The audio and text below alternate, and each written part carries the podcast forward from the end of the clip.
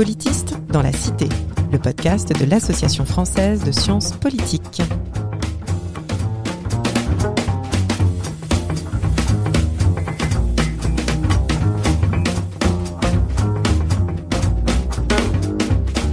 Bonjour et bienvenue dans Politiste dans la Cité, le podcast qui vous parle des sciences du politique et de leur contribution à la vie politique en France et à l'étranger.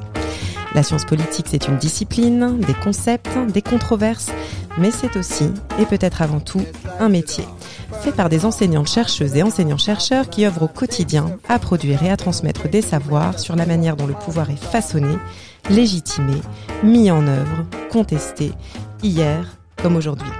Je suis Marie-Chloé et aujourd'hui, j'ai le plaisir de m'entretenir avec Anna Colin-Lebedev pour parler de la guerre en Ukraine et de la twittosphère. Bonjour Anna Colin-Lebedev. Bonjour. Anna Colin-Lebedev, vous êtes maîtresse de conférences en sciences politiques à l'Université Paris-Nanterre. Vous êtes rattachée à l'ISP, l'Institut des sciences sociales du politique. Et avant cela, vous avez été directrice du Centre franco-biélorusse d'études européennes à Minsk. Vous êtes une spécialiste des conflits armés et de l'action protestataire dans les espaces post-soviétiques. Votre thèse, soutenue en 2009 à l'Institut d'études politiques de Paris sous la direction de Dominique Collat, s'intitulait Du souci maternel à l'action en commun, le comité des maires de soldats en Russie, le comité des maires de soldats de Russie, pardon, et ses requérants de 1989 à 2001, une thèse que vous avez publiée en 2013 aux éditions de l'EHESS sous le beau titre Le cœur politique des maires, analyse du mouvement des maires de soldats en Russie. Plus récemment, vous avez co-dirigé avec Yulia Choukan un numéro spécial de la revue d'études comparatives Est-Ouest sur la guerre du Donbass, et évidemment, c'est un sujet qui a retrouvé euh, une certaine actualité aujourd'hui à la faveur de la guerre en Ukraine. Euh, et c'est de ça dont nous allons parler aujourd'hui, puisque depuis l'invasion de l'Ukraine par la Russie en février 2022, vous êtes sans doute l'une des politistes les plus sollicitées et les plus connues sur ces questions, en tout cas par celles et ceux qui ont un compte Twitter. Alors, depuis près de six mois, vous avez publié sur une base hebdomadaire, voire quasi quotidienne parfois, une quantité très importante d'informations sur la guerre en Ukraine et sur la situation politique et sociale en Russie. Euh, des informations qui prennent souvent la forme de thread ou de fil en bon français, et on aura l'occasion de revenir là-dessus. Et euh, à l'heure où nous nous parlons, c'est-à-dire à une semaine du congrès de l'AFSP à Lille, eh bien vous aviez atteint près de 65 000 followers, donc ce qui est assez rare quand même dans nos milieux euh, universitaires. Alors vous n'êtes pas la seule à œuvrer hein, dans le débat public depuis le début de cette guerre, euh, mais vous avez quand même choisi un mode d'intervention spécifique à travers Twitter, et c'est beaucoup de ça dont on va parler aujourd'hui. Euh, ça nous intéresse beaucoup dans le cadre de ce podcast, puisque là, il s'agit vraiment euh, de faire en sorte que les idées et le savoir aient de l'impact sur le court terme et donc, euh, même si on parlera aussi de vos autres modes d'intervention, puisque vous, avez aussi fait euh, des radios et des plateaux télé, euh, on consacrera quand même un, certain temps à ce mode d'intervention spécifique qu'est Twitter. Euh, avant qu'on entre dans le vif du sujet, la question rituelle pour vous, Anna Colin Lebedev, qu'est-ce que cela signifie être une politiste dans la cité? Alors, être une politiste dans la cité, pour moi, ça signifie sans doute être disponible pour expliquer dans les situations où il y en a besoin, des euh, voilà des dynamiques sociales, des situations de conflit, euh, des, euh, des, des, le cours des événements hein, dans les dans les sociétés euh, et sur des thématiques euh, sur lesquelles on est spécialiste. Alors c'est vrai que moi j'ai là un peu la particularité, comme beaucoup d'autres collègues, de travailler sur des sujets et surtout sur un sur des terrains qui sont relativement peu connus en France.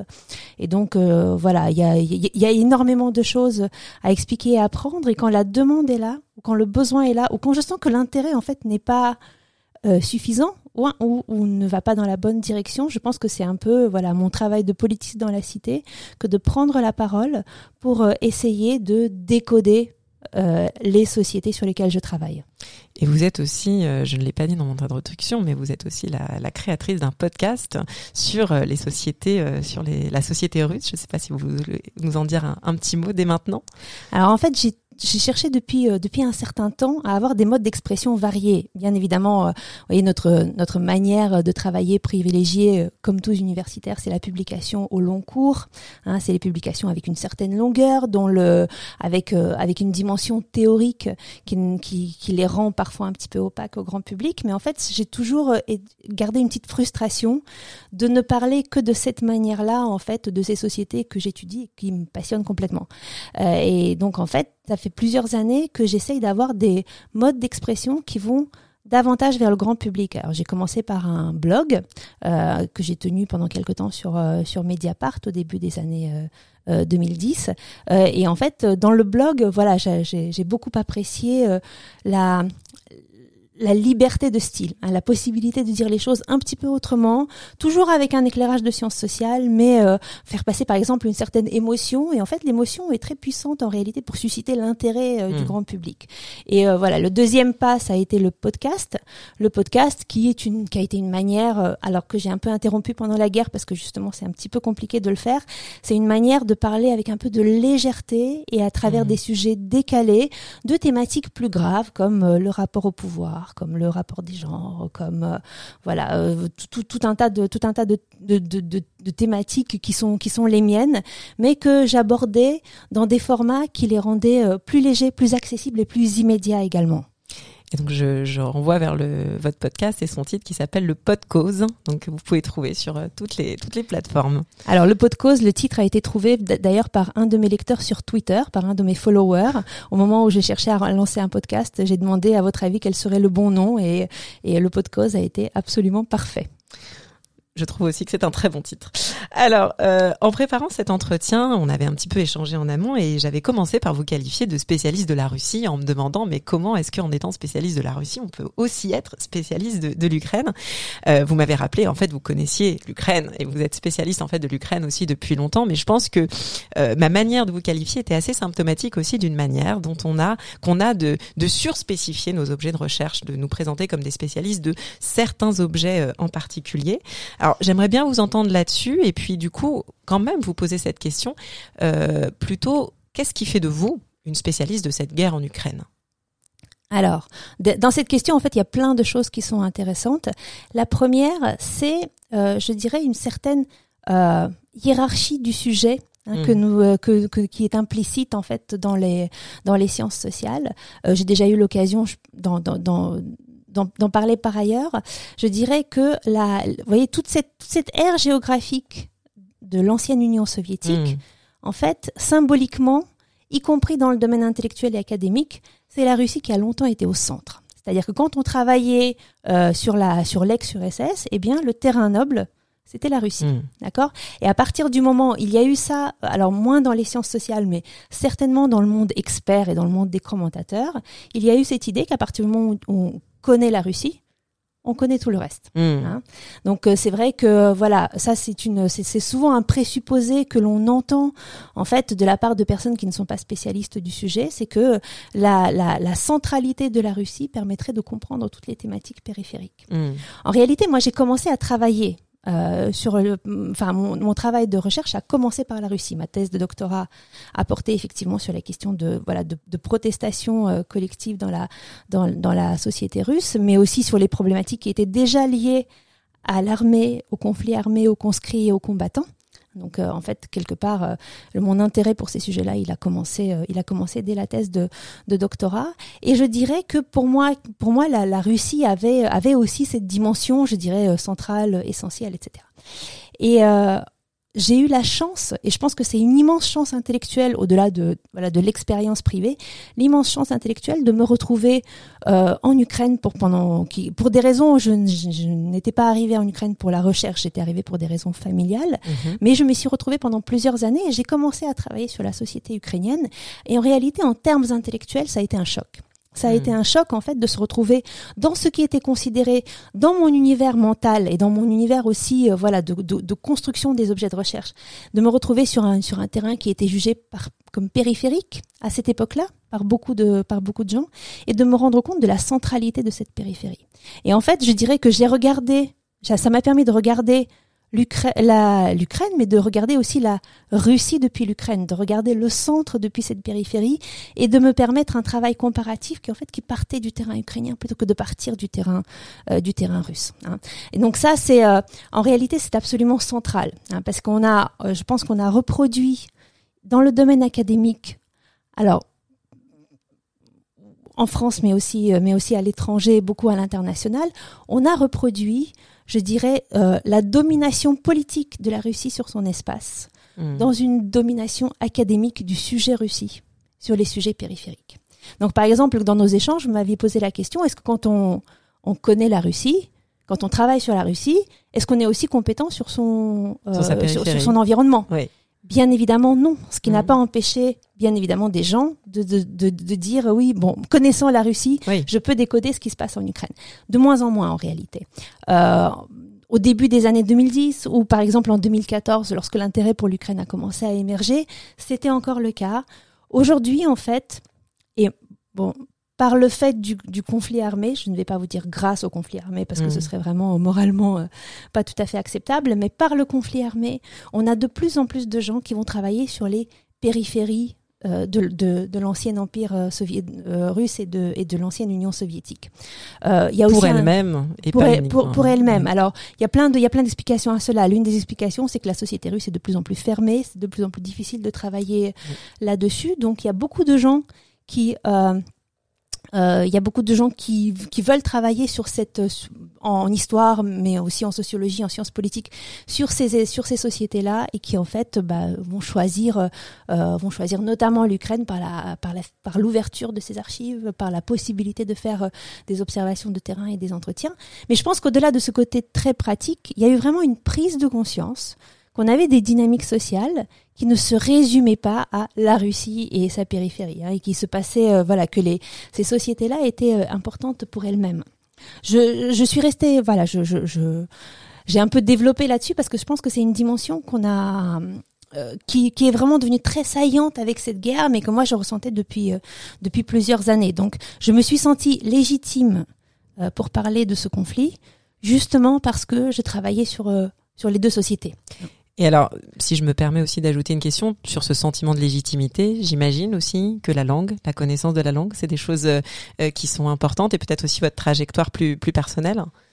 Alors effectivement, je suis euh, originaire de, de cette zone-là. Alors quand on me pose la question est-ce que est-ce que vous êtes d'origine russe, je réponds toujours que je suis d'origine soviétique. Parce que mmh. je, non seulement parce que je suis née en Union soviétique, mais parce qu'en réalité c'est bien plus complexe que ça. C'est-à-dire comme beaucoup de citoyens de cette zone-là, je suis le fruit de mélange euh, où voilà les, les, les, différentes branches de ma famille sont, sont venues de différents coins de l'Union soviétique et se sont retrouvées à Moscou effectivement où je suis née et où j'ai vécu jusqu'à l'âge de 14 ans. Donc oui, je suis russophone et oui euh, cette langue a été un, cette, langue et cette familiarité ont été des outils de recherche, bien évidemment, et une possibilité de construire une relation euh, avec le terrain, mais aussi, je pense que je n'aurais pas, je ne pourrais pas travailler de la même manière si je ne parlais pas ukrainien. Oui.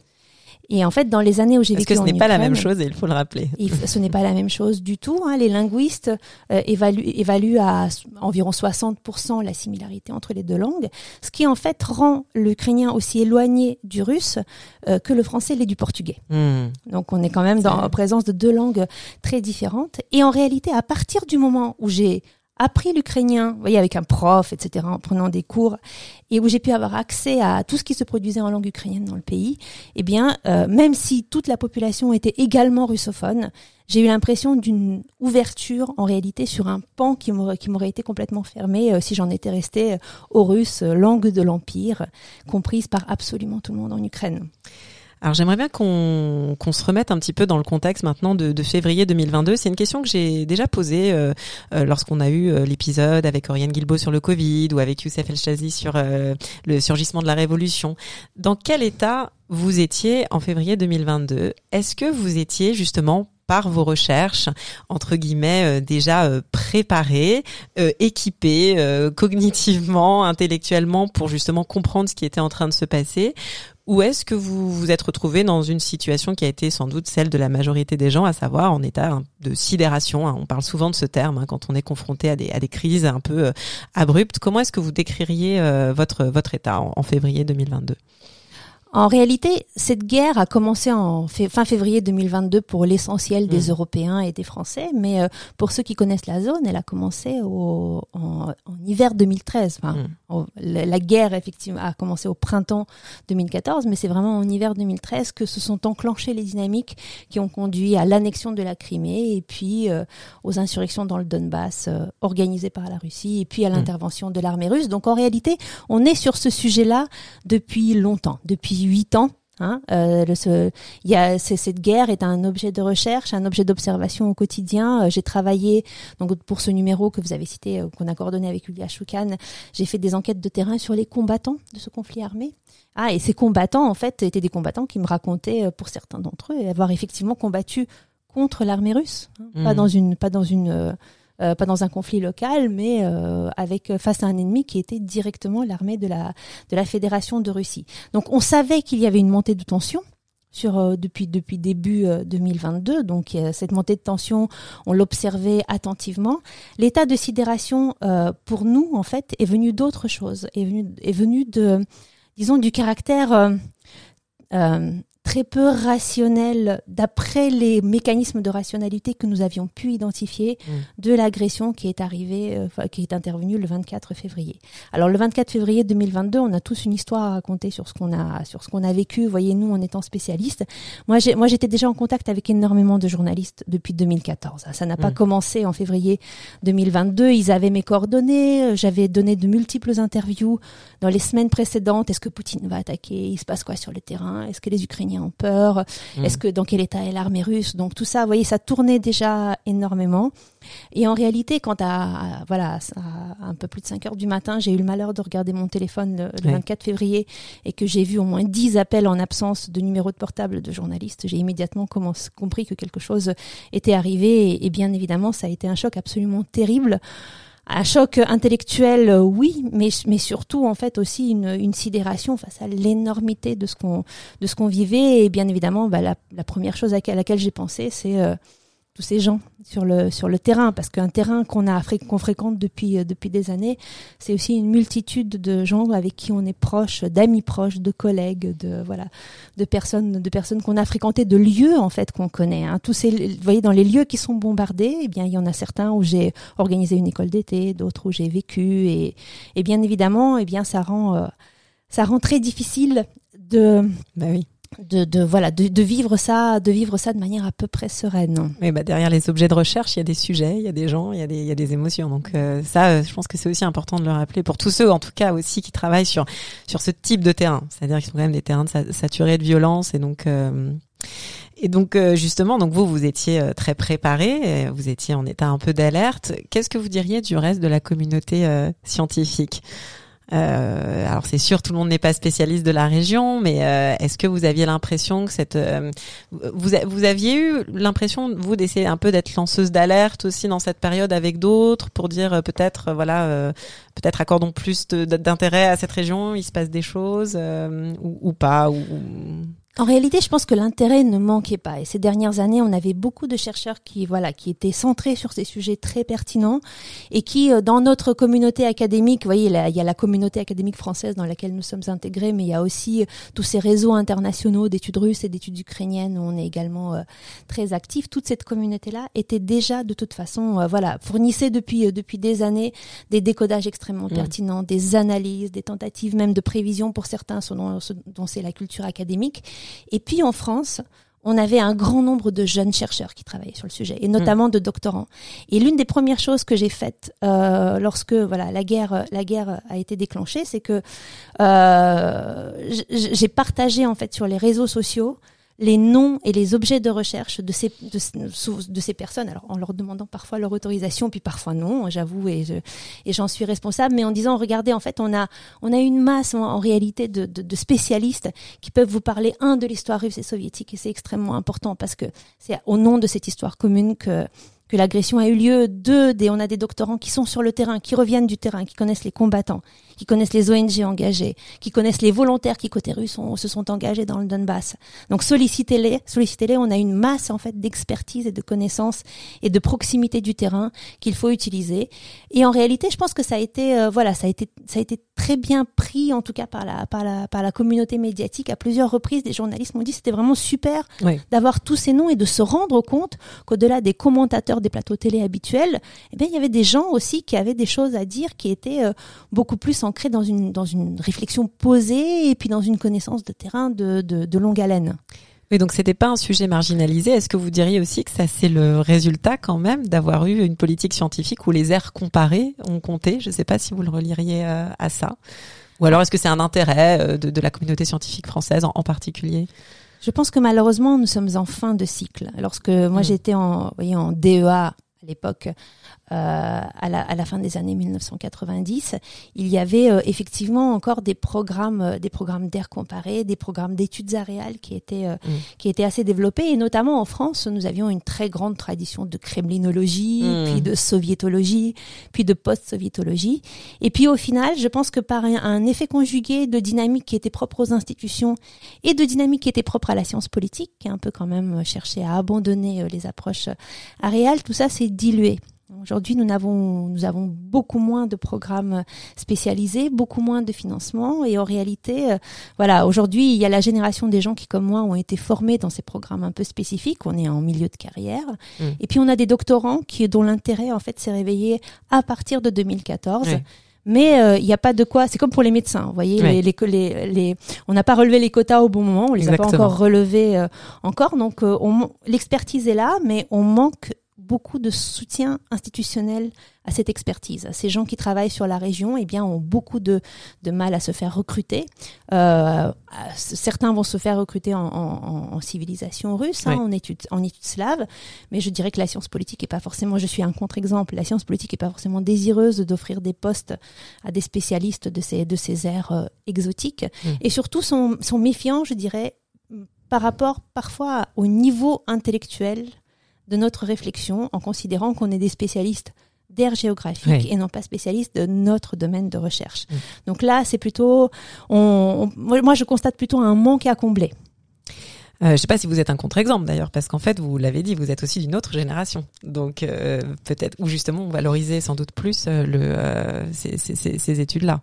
J'ai mis huit ans à avoir en mon poste, hein, comme beaucoup, comme beaucoup de monde, et c'est vrai que voilà, les, les chances étaient en réalité assez faibles que le poste soit en sciences politiques. J'en suis extrêmement heureuse parce que être, je dirais, dans un département de sciences politiques classique me permet aussi par la force des choses et notamment par la force des enseignements de me confronter à d'autres thématiques, ce qui intellectuellement est absolument indispensable. Alors vous avez reparlé de ce de ce fil Twitter justement que j'avais euh, j'avais euh, beaucoup utilisé à l'époque euh, où vous aviez justement redirigé vers tous ces tous ces chercheuses et chercheurs donc spécialistes donc ça nous donne l'occasion d'entrer dans le vif du sujet c'est-à-dire on va parler hein, des autres modes d'intervention mais quand même Twitter c'est un peu comme ça que en tout cas moi je je vous ai vraiment connu alors Dès les premiers jours, je l'ai dit, vous avez commencé donc à, à tweeter, notamment sous euh, sous la forme de, de thread. Hein, donc on le rappelle, hein, c'est des courts textes qu'on va décliner pour justement essayer de faire passer un certain nombre d'idées, mais un peu sous la forme de punchline hein, pour pour affirmer euh, un certain nombre un certain nombre de choses. Euh, on peut rentrer, si vous le voulez, dans le contenu de certains tweets, mais ce qui m'intéresserait d'abord, c'était votre rapport à ce type de, à ce, à ce réseau social. Est-ce que déjà vous étiez une habituée de ce type d'information? Euh, comment est-ce que vous avez euh, choisi euh, les thèmes? Ou est-ce que vous vous êtes dit ah là ça vaut le coup peut-être de recadrer un petit peu le, le débat? Donc voilà on va dérouler les questions sous la forme des, threads. Mais déjà votre rapport à Twitter avant ce conflit. Et ensuite comment vous vous êtes dit tiens il faut vraiment utiliser ça? Alors c'est vrai que j'ai utilisé les réseaux sociaux comme beaucoup d'entre nous travaillant sur des terrains éloignés, tout d'abord comme source. Ouais. Alors c'est vrai que pendant plusieurs années, et notamment en, 2000, en 2014 et dans les années qui ont suivi 2014, Facebook a joué pour moi le rôle de réseau central, où en fait, notamment les personnes avec qui euh, j'avais eu des entretiens, qui étaient mes voilà, euh, qui que j'utilise, dont, dont, dont j'utilisais les, les, les, les entretiens dans mes dans mes recherches étaient tous sur Twitter et en fait ça me permettait de faire un suivi un peu léger de ce qui leur arrivait de de leur situation au front, de leur retour du front, de leur de leur positionnement, de leurs opinions. C'était ça fonctionnait pas mal en, en temps réel. Euh, je me suis mise sur Twitter en réalité parce que je me suis rendu compte qu'un certain nombre d'autres acteurs, peut-être un peu plus jeunes, commençaient à partager des informations davantage sur Twitter. Donc j'étais plus lectrice, je dirais, Mm. que, que productrice dans un, dans un premier temps. Et euh, lorsque, en fait, donc je, je, je publiais souvent aussi d'ailleurs sur, sur Twitter, sur Fa- Facebook des posts un peu, de, un peu professionnels, mais qui tournaient essentiellement dans le réseau des collègues. Hmm. Donc c'est très important que ça tourne dans le réseau des collègues, mais, mais l'algorithme Facebook crée quand même une fermeture relativement grande. Et puis lorsque février, en fin février euh, 2022, on a cette guerre qui démarre, je comprends qu'il y a un énorme besoin de, de compréhension, que les choses que j'entends, voilà, la sidération que j'entends, mais aussi, euh, je dirais, les décodages un peu simplistes que j'ai pu Mhm. entendre par moment, eh bien, il faut, j'ai j'ai- j'ai besoin de partager des informations. Ce serait bien que je partage des informations qui soient accessibles à un, à un public plus large. Et en fait, c'est comme ça que j'ai commencé à publier sur Twitter, parce que Twitter, en réalité, diffuse beaucoup plus vite. Mm. On, s'en- on se rend compte qu'un fil Twitter, euh, par la, voilà, par, par la mécanique de la machine, mais aussi par le type de personnes qui sont dedans, euh, fait circuler l'information, alors à la fois auprès du, du public, mais aussi et surtout, et c'est ça qui a joué, je pense, dans mon cas, auprès de l'ensemble des médias. Je pense que tous les journalistes ont Oui. un compte Twitter. Et donc mes premiers lecteurs, ça a été en réalité non pas le grand public, mais les journalistes qui se sont mis à s'abonner à mon compte parce qu'ils étaient en recherche eh bien d'angles d'attaque, d'outils de compréhension, de de, quelqu'un qui avait euh, voilà qui avait un statut euh, français compréhensible Mm. et qui donnait une, un certain poids à ce que à ce que à ce qu'il pouvait dire et non pas euh, voilà non pas juste vous voyez j'étais pas là en tant que russe ou en tant que ukrainienne ou en tant que citoyenne donnant une opinion sur le conflit j'ai vraiment tweeté académique d'emblée Mm. hein. j'ai d'emblée tweeté en, en ma qualité de chercheuse spécialiste de la zone et uniquement sur des choses sur lesquelles je, je pensais je pensais être compétente Est-ce que, excusez-moi, je vous interromps, mais est-ce que vous aviez, euh, entre guillemets, vous étiez déjà euh, connu de ces journalistes? Je sais pas combien de followers vous aviez à l'époque. Est-ce que vous avez, entre guillemets, un peu capitalisé aussi sur la guerre du Donbass. En tout cas, j'imagine que vous aviez peut-être aussi euh, déjà écrit un peu sur la guerre du Donbass Euh, oui, oui, bien évidemment. C'est-à-dire que j'étais, j'avais commencé à, ce- à- à tester cet outil-là depuis un moment, D'accord. et tous les spécial, tous les journalistes qui étaient spécialistes un peu de la zone ou qui s'intéressaient à la zone ou qui étaient correspondants sur place, on les connaissait. hein. On D'accord. les connaissait, et je dirais que depuis 2014, euh, moi et, et beaucoup d'autres collègues, on a développé vraiment des relations de confiance très importantes avec des journalistes correspondants sur le terrain, à échanger des informations. Ils nous sollicitaient souvent, vous voyez, même pas pour un article, mais juste dans un Mhm. coup de fil en disant mais toi tu penses quoi de ça et, euh, et Donc, donc, vous aviez déjà ce petit réseau. on a, j'avais, Ouais. j'avais déjà ce petit réseau et effectivement, euh, voilà. Après, il a, il a gonflé parce que l'Ukraine est devenue un sujet pour tout le monde, ce que ce qui n'était pas le cas auparavant.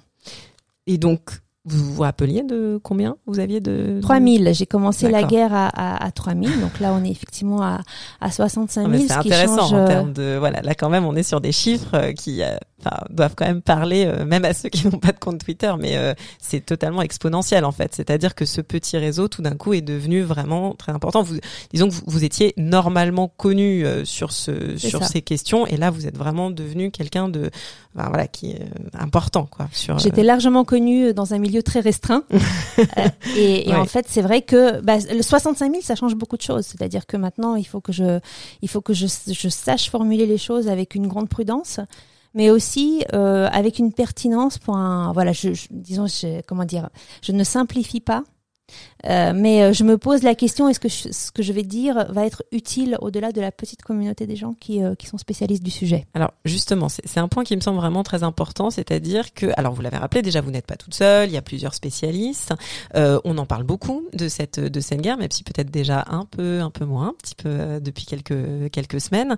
Comment vous trouvez votre angle? Est-ce quand est-ce que vous vous dites là vraiment il y a une utilité à ce que je prenne un peu de temps parce que peut-être faut-il le rappeler, mais euh, dire de manière très très courte, je sais plus, mais je crois que c'est quoi 150 signes euh 250 je crois. 250 Mm. signes, voilà. Euh, dire de manière très courte des choses pertinentes, c'est quand même pas aussi simple que ça. Alors, comment est-ce que vous choisissez votre sujet? Et puis, comment vous vous y prenez? C'est quoi la, la confection, entre guillemets, d'un tweet? Qu'est-ce qu'il y, a de- qu'est-ce qu'il y a derrière? Alors, je fais rarement un tweet, mais comme vous avez dit, Mm. je fais des fils, c'est-à-dire un, un, un alignement de, Mm. de plusieurs fils, euh, de plusieurs de plusieurs posts Twitter, de plusieurs de plusieurs tweets qui sont souvent numérotés, donc ça permet de faciliter euh, la lecture. Donc c'est un style particulier. C'est un style particulier où effectivement faut être euh, faut faut dire l'essentiel en un nombre de caractères relativement restreint euh, et euh, savoir dérouler une, une une argumentation. Alors en même temps il y a quelque chose de très commun entre le fil Twitter et le travail académique, c'est que le fil Twitter permet la note en bas de page. Hein, et quand même quelque chose qui nous permet de faire une note en bas de page, ça fait plaisir quand on est quand on est chercheur, c'est-à-dire la possibilité de faire un lien, hein, de mettre un lien, et quelque chose qui rajoute immédiatement de la euh, de la de la complexité, c'est-à-dire que c'est le texte et le renvoi du texte. Et donc en fait, alors il y a sur la confection comment vient le sujet?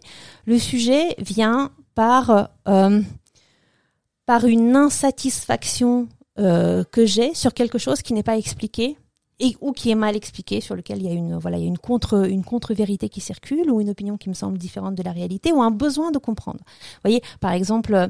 Euh, lorsqu'on commence à, à, à, avoir les avoir des témoignages des violences commises par les, les soldats russes sur le terrain ukrainien dans la périphérie de Kiev et que c'est absolument effarant et terrible et les gens des, des voilà l'émotion déborde hein.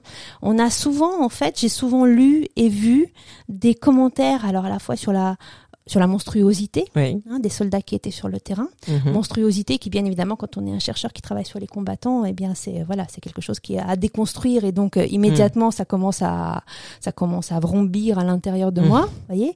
Mais aussi, il y a quelque chose, par exemple, dans ce cas de la de la guerre qui qui commence à être à, à gonfler. C'est cette idée que, en fait, les combattants, euh, les combattants qui sont auteurs de violence sont des non-russes. On parle de Bouriat, on parle de gens qui sont issus des républiques ethniques, et donc en mhm. fait, il y aurait euh, eh bien des minorités ethniques particulièrement agressives hein, qui seraient en train de commettre des exactions euh, sur le sur sur le terrain ukrainien. Et donc là, vous voyez, quand, quand je commence à lire ces choses-là, alors à la fois sur les, je, les, les, je lis aussi Twitter. Et donc, en fait, ce type de commentaires, je, je, le vois de la part des activistes, des gens sur le terrain, mm. mais qui, eux, sont lus par les journalistes. Et donc, les journalistes vont reprendre un certain nombre d'angles de, de lecture. Et donc, je me dis, là, il y a besoin d'un décodage. Et donc, euh, à ce moment-là, je me dis, de quoi est-ce que je vais parler? Eh bien, je vais parler de deux choses. D'une part, je vais parler de la socialisation à la violence qu'on peut avoir ces jeunes-là, parce que, par exemple, l'armée russe est une institution extrêmement violente et qu'ils sont issus de régions et de milieux sociaux où la violence exercée sur eux est également grande de la part notamment des institutions d'État. Je vais parler de ça et puis je vais parler de ce que ça veut dire d'être une minorité ethnique sur le terrain russe. Est-ce que c'est ça qui compte véritablement Comment se fait-il que ce soit des minorités ethniques qui se trouvent sur le terrain? Et en réalité, c'est des dynamiques socio-économiques, hein. c'est-à-dire que les minorités ethniques vivent dans des territoires les plus défavorisés du pays. Or, les conscrits sont issus des territoires les plus défavorisés du pays ou partir à l'armée, pas les conscrits, hein, mais les soldats sous contrat, les conscrits aussi, euh, ou partir à l'armée, en fait, bah, c'est le seul moyen de s'en sortir économiquement, de faire carrière, etc. Donc la conjugaison de ces éléments fait que oui, il y a une surreprésentation des gens issus des minorités ethniques mm. dans l'armée russe, mais que ce n'est pas ça l'élément explicatif. Donc vous voyez, j'ai deux ces, ces choses, ces, ces deux messages à faire passer. Et comment je vais les faire passer? Je vais les faire passer idée par idée, donc une idée par tweet. Mais à chaque fois, je vais fonder ça en, en renvoyant soit un article de recherche, et il y en a énormément, vous voyez, qui parle sur le sujet, soit un, à quelque chose dans la presse qui permette d'illustrer ou une interview d'experts qui permettent d'illustrer d'illustrer la chose. Donc je donne la, je donne à la fois des angles d'attaque et je donne aussi à ceux qui, ont, qui en ont besoin, et certains journalistes par exemple en ont besoin, des outils pour aller plus loin. Donc ce n'est pas moi qui parle à chaque fois, c'est moi qui parle, et en fait, bah, exactement ce qu'on fait, exactement mm. ce qu'on fait dans un article académique, c'est moi en m'appuyant sur tout ce que les autres ont pu produire. Donc quelque part, vous voyez, par rapport à d'autres outils et même par rapport à Facebook, Twitter est extrêmement prêt de ce qu'on fait dans, dans, mmh. dans, dans, le monde universitaire. C'est juste que c'est un format court, très court.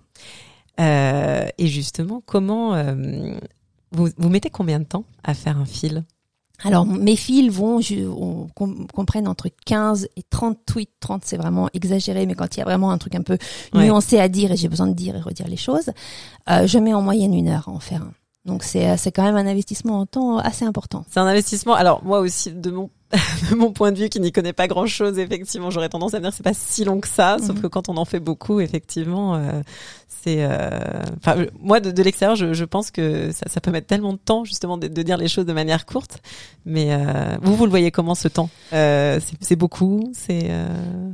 Bah, dans une dans une journée, c'est quand même c'est quand même c'est quand même pas mal. Maintenant, je l'ai préécrit. C'est-à-dire que je, voilà, je, je, Vous les préparez en fait. Je, je, je, les, je les prépare à l'avance. Je recherche les articles à l'avance parce que bien évidemment, le truc le plus énervant avec Twitter, c'est qu'on commence à écrire et puis ça plante et, euh, et on a perdu euh, ce qu'on avait, ce qu'on avait commencé, euh, ce qu'on avait commencé à écrire. Donc pour certains, un fil Twitter, ça, ça m'a bien pris trois heures à cause de ces, de ces problèmes-là. Et puis en fait, le temps est compté, donc je ne peux pas aller, je peux pas aller beaucoup plus loin. Le, euh, le tweet est un, est, un est, un, est un appel en réalité, un hmm. appel à, à, de plus amples commentaires. Et en fait, je l'ai utilisé aussi comme ça. C'est-à-dire que le fil Twitter donne des éléments, mais il donne pas tous les éléments. Il donne une possibilité d'éclairage pour ceux qui en ont besoin. Et c'est vrai que je me suis rendu compte, et ça, je pense que c'est un point très très important avec Twitter qu'on peut tous, si on a le goût de cet outil ou que si on veut acquérir le goût de cet outil, on peut tous l'utiliser. En réalité, ce petit format court qui met le doigt sur euh, l'essentiel de ce qu'il y a à comprendre avec un tout petit peu de nuance, eh bien, c'est une proposition de cadrage qui est notamment offerte aux médias. Hmm. Et, euh, et, je me suis rendu compte en fait que les médias en ce moment, notamment sur cette guerre, mais ça peut être le cas sur d'autres sujets et sur d'autres sur d'autres sur euh, d'autres terrains, eh bien, ils étaient très demandeurs en réalité de cadrage alternatif parce que le grand problème qu'ils ont avec une couverture 24 euh, heures sur 24 de la guerre en Ukraine, c'est que tout le monde répète un peu la même chose à partir des mêmes sources. Donc quand on propose autre chose, voyez, ça, ça, ça, ça joue énormément. Donc moi, je, typiquement, je constate que aujourd'hui, quand je publie un fil Twitter qui propose justement un angle un petit peu d'éclairage d'une d'une problématique, j'ai euh, dans les dans les heures qui suivent, j'ai plusieurs appels de, de, médias qui disent c'est super intéressant en fait cet angle-là. Est-ce que vous voulez qu'on en parle plus? On va préparer un reportage sur le sujet. Donc euh, voilà, euh, je dirais que il y a s'il y a quelque chose que j'ai appris, c'est que voyez, on se plaint en fait très souvent, nous, en tant que chercheurs, que les journalistes, non seulement déforment nos propos, mais disons, posent des questions qui sont pas forcément pertinentes et, euh, et qui ne correspondent pas à notre manière de voir le sujet. Donc, on se sent un peu floué dans notre dans notre démarche intellectuelle. Là, c'est vrai que j'ai la conjonction des circonstances a fait que dans mon cas, j'ai complètement renversé le, la logique. C'est-à-dire que c'est plutôt vous qui avez fourni le cadrage. C'est moi qui, qui mmh. propose une initiative de cadrage, libre à eux de prendre ou pas. Mmh. Mais euh, quand ils reprennent, c'est la mienne. D'accord. Alors, on, on, va reparler hein, de toutes les sursollicitations, enfin sollicitations et sursollicitations justement du fait de cette activité Twitter. Mais quand même, avant ça, sans vouloir être trop euh, caricatural sur les aspects négatifs des réseaux sociaux, comment est-ce que vous avez géré des questions sur le court terme et sur dans, l'immédiat plutôt la crédibilité des sources, l'éventualité que des fake news circulent? Euh, Est-ce que ça, ça a été un problème ou est-ce que justement votre votre expertise, en fait, votre connaissance fait que vous n'étiez pas voilà crédule sur, sur certaines choses qui pouvaient circuler alors, j'essaie d'être aussi prudente que le chercheur euh, l'est habituellement, et je fais relativement peu de commentaires de d'événements d'actualité. Mmh. C'est pas, euh, je, dirais que ce que j'ai fait dans les premiers mois de la guerre était vraiment très classiquement de la remise en contexte. Attention, pour comprendre ça, on a besoin d'une perspective historique. Attention, pour décoder cette action, on a besoin de savoir en fait qui, qui sont les acteurs sur le terrain. Donc ça, vous voyez, on avait j'avais déjà les, les, les, outils, les sources, etc. Euh, alors c'est vrai que plus plus la guerre avance, plus on a couvert tous les thèmes hein, d'une certaine certaine manière, j'ai l'impression que par, les fils Twitter, j'ai abordé déjà pas mal de choses et je suis amenée à effectivement à avoir utilisé des données qui sont des données produites en temps de guerre et donc d'une fiabilité qui peut poser question. Euh, j'essaie dans la mesure du possible, vous voyez, tout ça je le suis bien évidemment, mais j'essaie dans la mesure du possible de ne pas l'utiliser et de ne pas le commenter. Alors, il y a eu un contre-exemple, j'ai essayé de réfléchir à des contre-exemples quand est-ce que, vous voyez, je me suis posé la question de la fiabilité de la source et j'ai quand même euh, décidé de l'utiliser. Je pense que c'est arrivé euh, sans doute peut-être plus d'une fois, sans que je m'en rende compte, mais une fois tout à fait consciemment. Euh, L'armée ukrainienne fait, fait euh, circuler pas mal d'enregistrements de conversations téléphoniques piratées où en fait des soldats russes parlent à leur famille. Oui, oui, oui. Voilà. Ça, c'est quelque chose que tout le monde a entendu, je pense, au moins une fois dans un, dans un reportage. Et bien évidemment, vous voyez, on a euh, pour l'instant absolument pas les moyens de vérifier la véracité de la totalité de ces enregistrements, surtout qu'on est en temps de guerre et on est dans, une, dans un contexte de communication de guerre. Et puis en fait, il y avait une, euh, un de ces enregistrements qui avait beaucoup plus circulé que les autres parce que en fait, l'horreur de ce qui était raconté là-dedans dépassait de loin euh, tout ce que tout ce que les autres euh, euh, tout ce qu'on entendait dans, dans, dans, les autres enregistrements, c'était un enregistrement où un soldat racontait les tortures, racontait en détail les tortures qu'il pratiquait sur les Ukrainiens, en fait, à sa mère au téléphone. Mmh. Et donc, c'est vrai que c'était important pour moi. Enfin, je me, je, me, je me suis efforcée de, le, de l'entendre intégralement. Et en réalité, c'est le seul que j'ai commenté. Mmh pour attirer l'attention sur une sur quelque chose. J'avais dit au, milieu, au début de mon tweet, euh, attention, euh, je ne je ne sais pas si, cette, si cet enregistrement est véridique, mais s'il l'est, il y a quand même un élément sur lequel je souhaiterais attirer Mhm. votre attention. Et en fait, c'est un élément que personne n'avait euh, n'avait remarqué parce que c'était tout à la fin de l'enregistrement. Donc, le soldat racontait toutes les violences qu'il avait perpétrées sur les sur les Ukrainiens à sa mère. Et puis, à un moment donné, à la fin, il dit "Et maman, tu sais, quand je rentrerai, je ferai ça à papa." Et la mère ne, ne nie pas. Elle dit ah, ah. Mhm.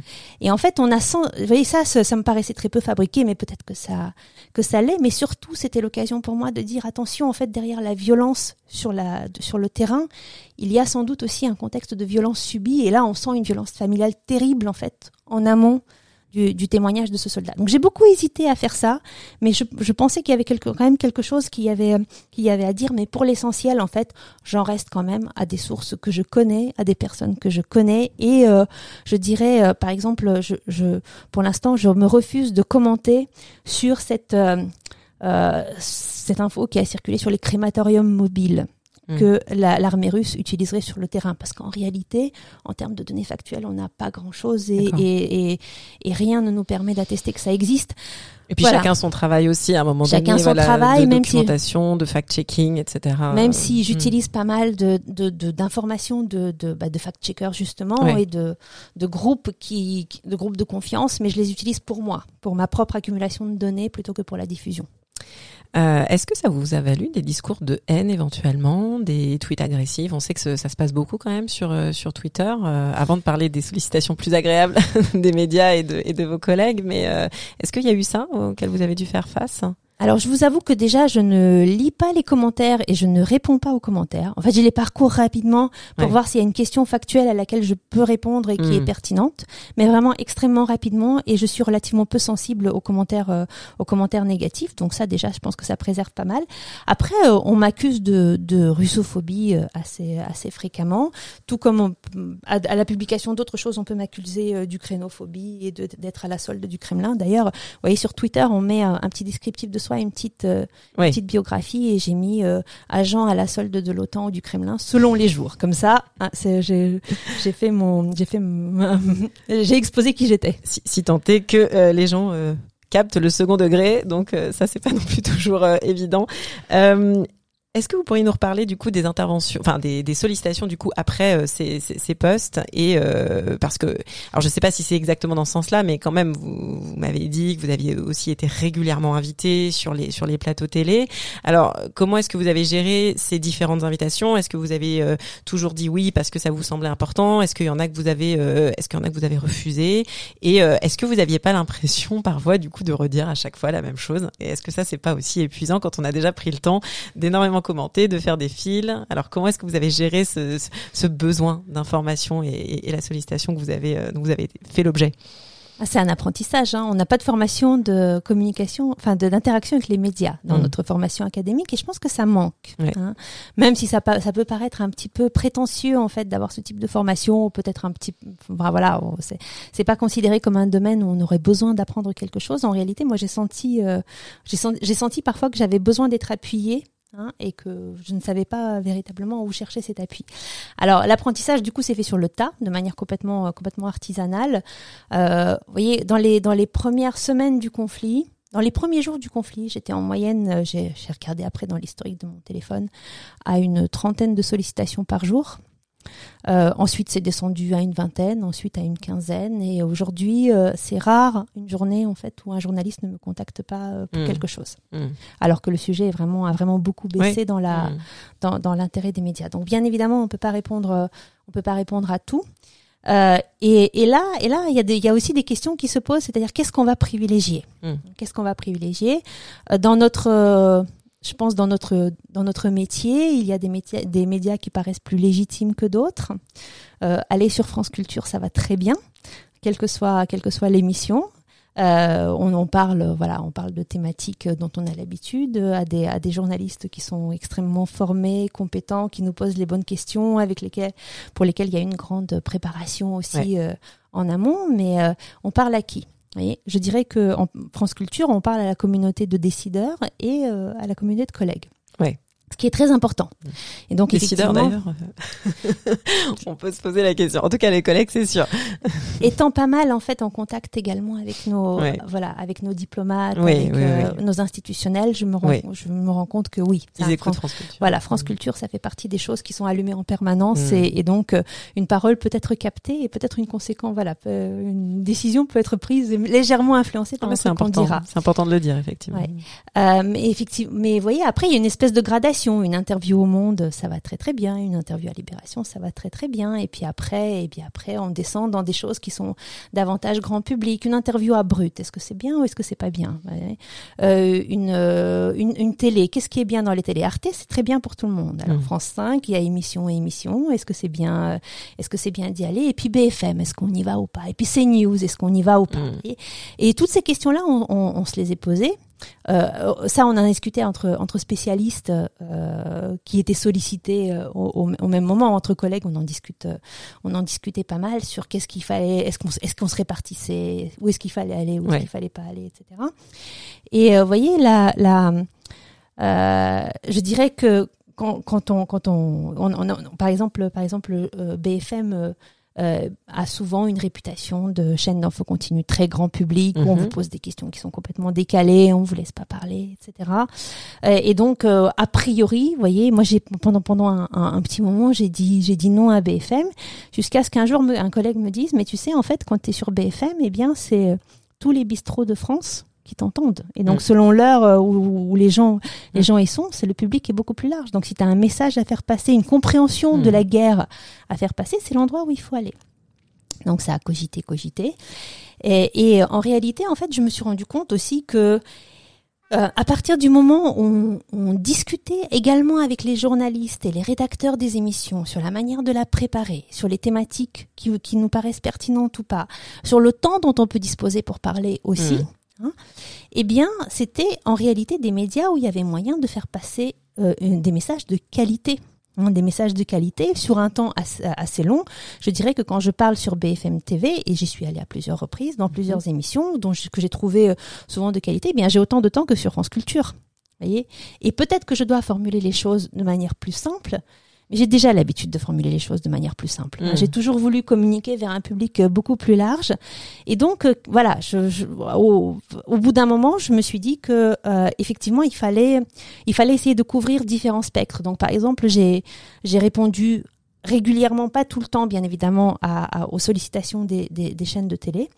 Euh, la chaîne de télé est extrêmement chronophage. Ouais. C'est, euh, il faut y aller, il faut se faire maquiller, il faut, Mm. voilà, il faut, il faut revenir. C'est très très loin de chez moi. Toutes les chaînes de télévision sont situées dans des quartiers qui sont vraiment à l'opposé de, de chez moi, donc c'était. Ça prend du temps. Ça Mm. prend, ça prend du temps. Mais par exemple, j'ai donc les radios, j'ai, j'ai, très souvent euh, répondu par la positive, mais j'ai aussi fait par exemple plusieurs médias pour les enfants. Quand j'ai été sollicitée par les médias pour enfants, en me disant, bah, Les- je- lesquels, par exemple euh, voyez tout le, le petit quotidien, tous ces Mm, voilà. D'accord. Euh, les émissions pour enfants à la radio également, en me disant euh, tu es prof en fait, ça c'est quelque chose que tu sais faire. Et en fait le Mm. côté prof, ça aide énormément, hein, notre expérience enseignante aide énormément à formuler un message euh, qui serait voilà qui, qui soit manière par- pédagogique. pédagogique, mais à, à le formuler à différents niveaux de Ouais. compétences et de, et de compréhension. Donc voilà, c'est un espèce de c'est un espèce de savant dosage absolument épuisant. Donc BFM, oui. CNews, non. Alors, c'est vrai que CNews, il y a eu plusieurs problèmes en réalité de d'éthique journalistique qui ont été constatés ces derniers Mm. temps, et euh, j'ai pris la décision que j'allais euh, j'allais volontiers dans les médias qui parlaient à un large public, mais uniquement dans les médias qui travaillaient honnêtement. Alors vous avez reparlé euh, rapidement de la hiérarchisation hein, quand même dans nos milieux aussi, de, de, de, de- de- de- des bons lieux et des moins bons lieux, de la, de la vulgarisation. Est-ce que vous diriez quand même qu'avec cette, avec cette crise et aussi avec votre travail, mais pas, vous avez rappelé hein, que vous discutiez aussi beaucoup avec les autres collègues hein, qui, qui avaient été aussi euh, sollicités comme vous, même si on peut pas euh, tous euh, et toutes les, les citer, mais je pense qu'ils et elles se, se reconnaîtront. Est-ce que vous diriez quand même ça fait un peu bouger les lignes de la valorisation quand même de ce type de prise de, de parole? Est-ce que quand même on, on reconnaît que tout cela a une utilité et que euh, oui c'est important aussi d'aller euh, parler euh, au, à un vaste public et d'investir aussi ces différents médias et ces réseaux sociaux? On verra, on verra. On le- je pense qu'on le, on le constatera d'ici quelques mois, à voir euh, combien de combien de collègues se sont inscrits sur Twitter alors qu'ils étaient euh, ils étaient réticents. Hein combien ont accepté des invitations auxquelles euh, ils auraient pas pensé. En tout cas, je pense que c'est un c'est vraiment des messages à faire passer, les messages où en fait on ne subit pas les médias Ouais. et on ne subit pas les réseaux sociaux. On peut avoir une approche qui nous permet de garder le contrôle et de garder la qualité de parole que l'on que l'on souhaite avoir. Hein.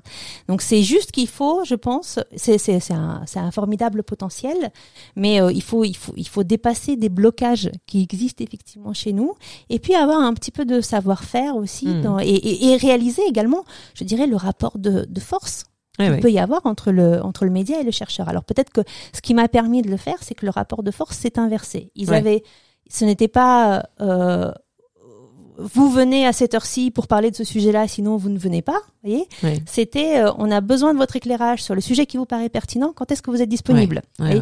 donc ça, c'est un petit peu autre chose. Donc je, je pense que voilà, c'est c'est- c'est- en ça mon, mon, mon cas ne, ne, ne peut pas être généralisé parce que tous les contextes ne nécessitent pas la même couverture et tous les chercheurs n'ont pas la possibilité de dire aux médias c'est c'est- c'est cet angle-là qui est important. Mais en tout cas, euh, quand je pense que quand on essaye, c'était totalement inattendu pour moi cette dynamique. Donc euh, je me dis, eh bien, on peut on peut réfléchir là-dessus, on peut travailler là-dessus. À voir donc. Euh, vous êtes euh, revenu, en- ou alors plutôt vous n'êtes pas revenu, mais en même temps vous êtes, euh, vous avez continué à, à, à travailler sur ce matériau noble qui est le livre. Vous avez euh, terminé un ouvrage. Euh, alors je ne sais pas si vous pouvez nous en dire deux mots, mais en tout cas moi la question que je me pose c'est comment vous avez réussi à mener de front cette activité quand même plus médiatique sur le court terme, tout en étant dans la préparation d'un ouvrage universitaire sur sur le long terme. Est-ce que c'est l'un qui vous a donné envie Est-ce que c'est le fait de, de publier tellement sur Twitter qui vous a donné envie de revenir sur un mode d'écriture euh, plus plus classique, plus universitaire? Alors ça, ce serait dans le monde, dans le monde parfait. Hein. Euh, dans le monde réel, bien évidemment, pendant la guerre, on ne peut pas écrire un ouvrage universitaire, Hmm. proprement parler. Donc, euh, et puis surtout, voilà, mes objets de recherche n'étaient pas exploitables dans la Oui. euh, actuelle, n'étaient pas exploitables dans le contexte de guerre. En revanche, j'ai eu une demande d'éditeurs D'accord. Qui m'ont dit Pen- Pendant pendant, euh, la, la guerre. pendant la guerre. Ouais, pen- Pendant la guerre, qui m'ont dit voilà, il y a, on, en- on entendra des voix à la, Mhm. à la, à la rentrée. On est certain que vu ce qu'on ce qu'on lit de vous sur euh, sur Twitter, vous avez des choses à dire qui permettent d'éclairer cette guerre dans un format différent du du fil Twitter. Est-ce que vous seriez prête euh, à, à écrire un livre? Alors euh, j'ai beaucoup dit non parce que j'ai réalisé ce qui, m- ce qui, m- ce qui m'attendait. Et puis au final, voilà, il y a un éditeur qui a, qui a réussi vraiment à, à, à me convaincre avec, euh, avec les bons arguments. Et donc en fait, c'est un livre qui est euh, comme Twitter, vous voyez, ni qui est, qui est grand public en restant académique, c'est-à-dire que c'est un livre à notes en bas de page, euh, Mhm. qui utilise énormément de travaux des autres, qui est un ouvrage de synthèse, mais qui n'a pas, qui est bien évidemment écrit en deux mois. Il ne peut pas, en même temps que la correction de copie Ouais. et la sélection au master, il ne peut pas avoir la rigueur d'un travail euh, tel qu'on le tel qu'on le construit. Donc euh, c'est encore un objet intermédiaire ce livre qui va sortir. Pouvez nous en dire euh, début plus sur le septembre. titre ou c'est oui, encore euh, non, non, c'est bon. je peux- J'ai j'ai l'autorisation d'en parler, surtout que voilà, la rédaction est terminée. Euh, euh, le livre va s'appeler Jamais frère. Point d'interrogation. Euh, Ukraine et Russie, une tragédie post-soviétique. Donc, il paraîtra le, le, le 2 septembre, et c'est un livre dans lequel euh, je vais essayer de, bah, de poser la question des peuples frères, hein, qui est une Mhm. question un peu cliché qui s'est posée à plusieurs reprises au début de cette guerre, qui est notamment l'argument de Vladimir Poutine, de dire que la Russie et l'Ukraine sont un, un même peuple. Et en fait, je vais euh, faire un portrait croisé des deux sociétés, la société russe et la société ukrainienne, euh, voir euh, voilà le ce qui les a ce qui les a unis, ce qui a fait leur différence également dans la, à l'époque euh, depuis l'époque soviétique, et puis raconter cette guerre de ce, de cet angle-là, de l'angle de ces sociétés, de voir en fait comment des différences sont devenues des fractures et des fractures sont devenues des ruptures et les ruptures ont donné lieu également à un gouffre que, que, nous voyons aujourd'hui. On va, on arrive sur la fin de cet entretien. Euh, Vous avez rappelé que tout ce que vous avez fait ces derniers mois, c'était en parallèle de votre activité d'enseignante chercheuse. Alors pour celles et ceux qui ne savent pas, c'est donner des cours, c'est corriger des copies, c'est suivre des mémoires, c'est régler tout un tas de problèmes euh, administratifs et pédagogiques. Euh, comment on fait concrètement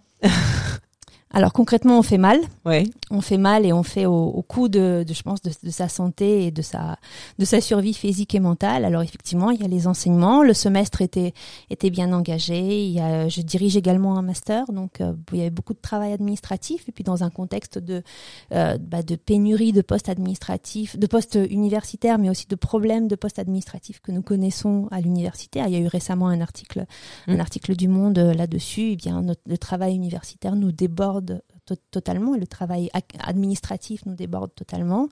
Euh, il y a eu également cette euh, augmentation spectaculaire du nombre de candidats en master et tout ça, c'est des, des dossiers à regarder. Une augmentation spectaculaire du nombre d'étudiants et c'est encore plus de, de copies à corriger. Et c'est vrai que je dirais l'université dans cet état d'urgence dans lequel elle se trouve actuellement, et je parle pas de Nanterre spécifiquement, hein, je pense qu'on Mm. le retrouve voilà, euh, ailleurs et tout le monde, nous, nous le savons tous dans notre dans notre communauté.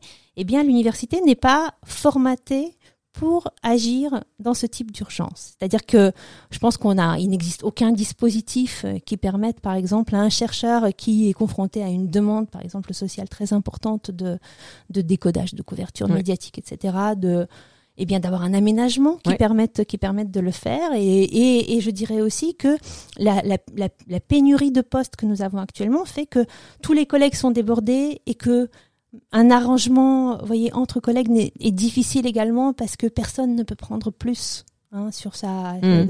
Sur sa charge de sur sa cours, charge de cours ou sa charge de correction de copie, etc. Donc en fait, c'est vrai que ça a été, euh, à, à titre personnel, ça a été une, une période absolument terrible. Est-ce que le fait d'être une femme, ça joue ou pas aussi sur euh, ces charges, cette surcharge, ou est-ce que bon la lecture genrée n'est pas forcément la plus pertinente selon vous? Je ne saurais pas vous dire exactement. Effectivement, hein, il y avait la, la- la- la- la- alors la dimension genrée a beaucoup joué dans la couverture médiatique de cette guerre. On s'est rendu compte que l'essentiel des personnes qui s'exprimaient sur la guerre en Ukraine étaient des femmes dans le dans le paysage académique français. Mais ça, c'est euh, un un autre effet, je dirais. C'est l'effet de la de la division genrée des thèmes de recherche et des terrains de recherche, hein, où les terrains vus comme moins prestigieux et les thèmes vus comme moins régaliens sont souvent euh, sont souvent pris par les femmes. Donc effectivement, travaillant sur l'Ukraine, travaillant sur les combattants, travaillant sur les sociétés, eh bien les femmes étaient, euh, les chercheurs étaient plus susceptibles d'être des femmes. On va terminer par euh, la traditionnelle question insolite. Anna Colin-Lebedev, est-ce que vous êtes devenue une influenceuse? C'est une question intéressante. Mon, depuis que je suis passée sur Hugo Décrypte, je ne sais pas si vous connaissez Hugo Décrypte, mais je c'est un, voilà, c'est un média euh, YouTube, Twitch, etc., euh, animé par un très jeune journaliste et très regardé par les ados et post-ados. Je pense que je suis, j'ai ga- j'ai gagné euh, grandement en, en influence auprès d'un d'un large public. Donc de là à dire que je suis devenue une influenceuse, en tout cas mon fils, depuis que je suis passée, je suis sur Hugo Décrypte, a beaucoup plus de, de respect pour moi. Euh, mais c'est vrai que je, peut-être pour pour répondre pour répondre de manière un petit peu contournée, euh, je suis peut-être une défricheuse de terrain davantage. C'est-à-dire que j'essaye des choses euh, qui seront peut-être appropriées ou pas appropriées par d'autres. Je et, et voyez là déjà, je suis sur Twitter et je me dis et, et le prochain, c'est quoi le prochain la, la prochaine manière de de dire les choses qui euh, qui nous sortira également des sentiers battus et qui me permettra de parler à un autre public. Donc ma fonction est plutôt là-dedans. Eh bien, écoutez, on verra si vous avez suscité des vocations euh, d'enseignants chercheuses, euh, d'enseignantes chercheuses et d'enseignants chercheurs à l'avenir. Merci beaucoup euh, Anna Colin Lebedev pour ce témoignage important.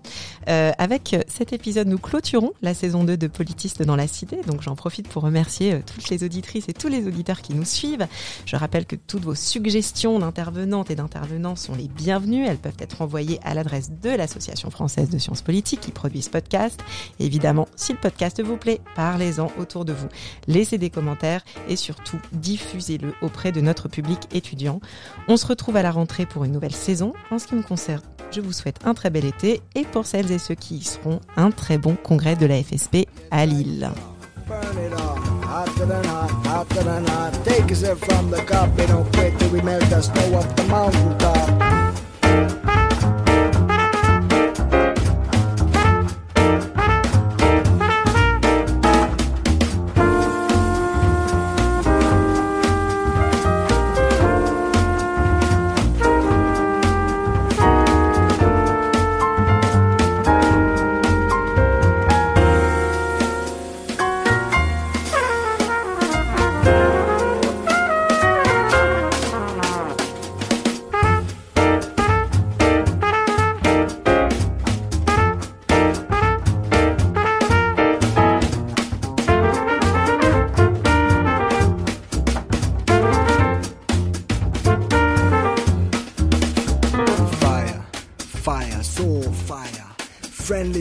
Of fire lift us up and take us higher, higher than the Himalaya, way up to Mount Sinai. You see the smoke, the cloud of fire.